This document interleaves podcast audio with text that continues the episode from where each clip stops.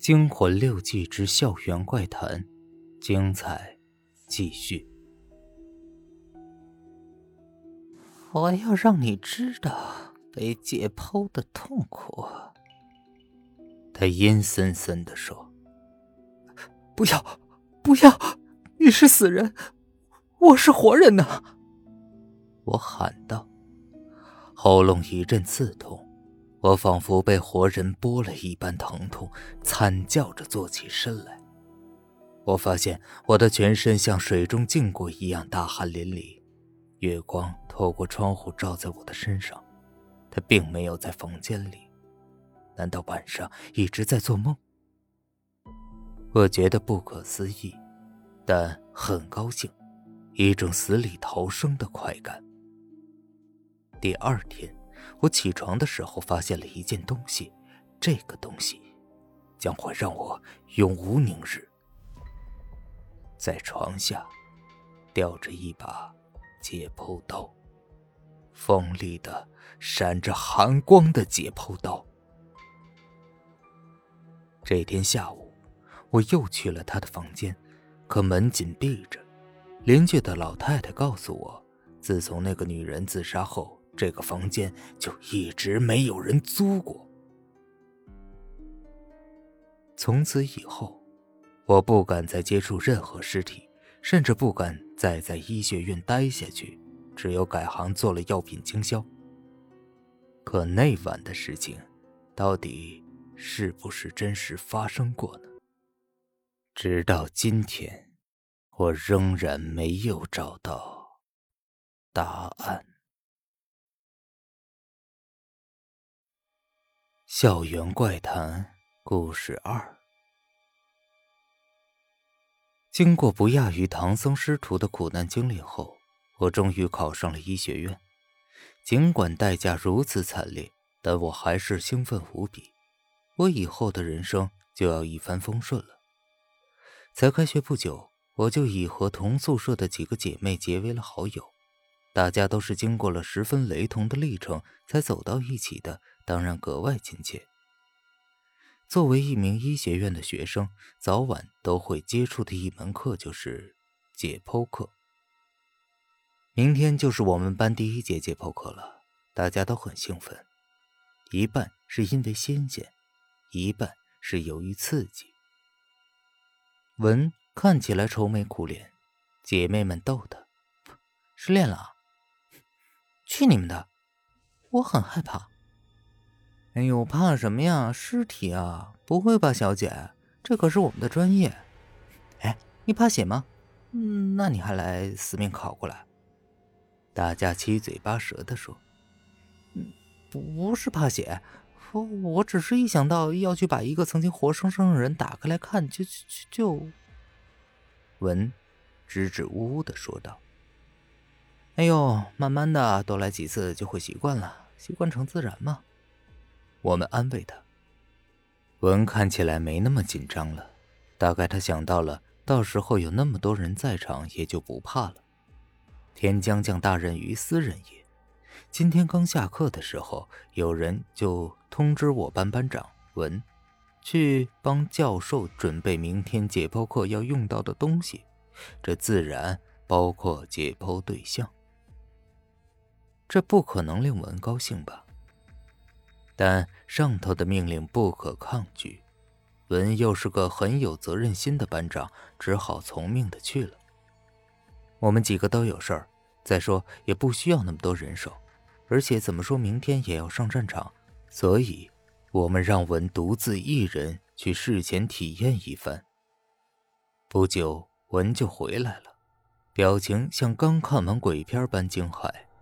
我们意识到给他的考验太严峻了些，我们争着安慰他，他早早的就睡了。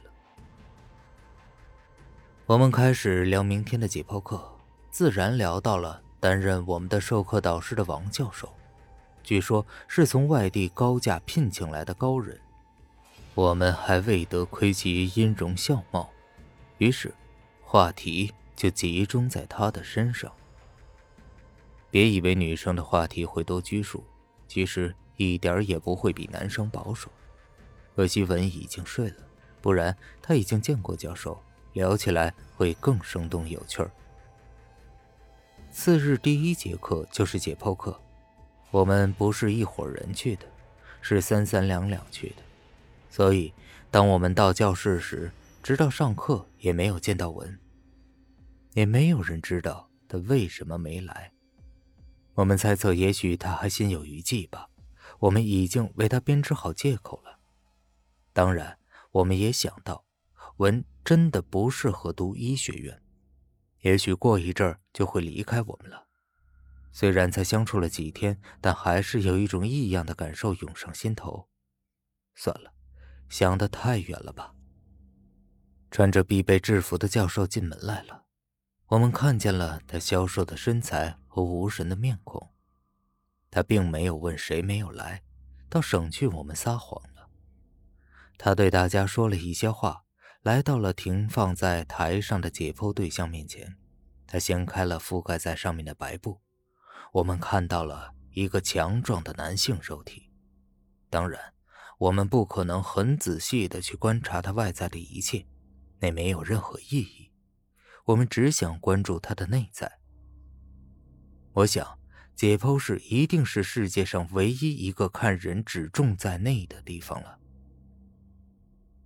教授在尸体上比划着，讲解着，然后就到了该开始解剖的时候了。就在这时候，门突然被打开了，我们都吓了一跳。回头看去，我们看到文站在门口。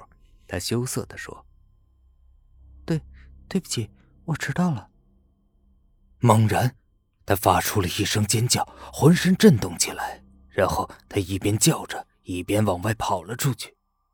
我们都愣住了，回过神来后，一窝蜂的跑去追他。我抱住了文的腰，说：“文，怎么了？你怕什么呀？”我们还没开始解剖啊！大家也很混乱的大声说着些什么，但是当文断断续续的说完一句话后，全部静了下来。文说：“里里面的那个教授，他他很面熟，他他好像是我昨天运的尸体。”这话引起了一阵死一般的沉默。沉默后，我勉强对他一笑：“怎么会有这种事儿？原来的那个教授哪里去了？一定是你太紧张了吧？我送你回去休息。”大家点头称是。这时，从解剖室里传来了教授的声音，他冷笑着，十分大声地说：“有什么好怕的？活人可以解剖死人。”死人就不能解剖活人了吗？大家都看到教授举起了那柄解剖刀，他高喊着：“他能解剖我，我就能解剖他。”然后用力的向着尸体刺了下去。我们也听到了尸体发出了一声痛苦的惨叫。他身体猛地挣扎了一下，就不动了。血溅满了整个解剖室，溅满了教授的一身，溅满了我们的视线。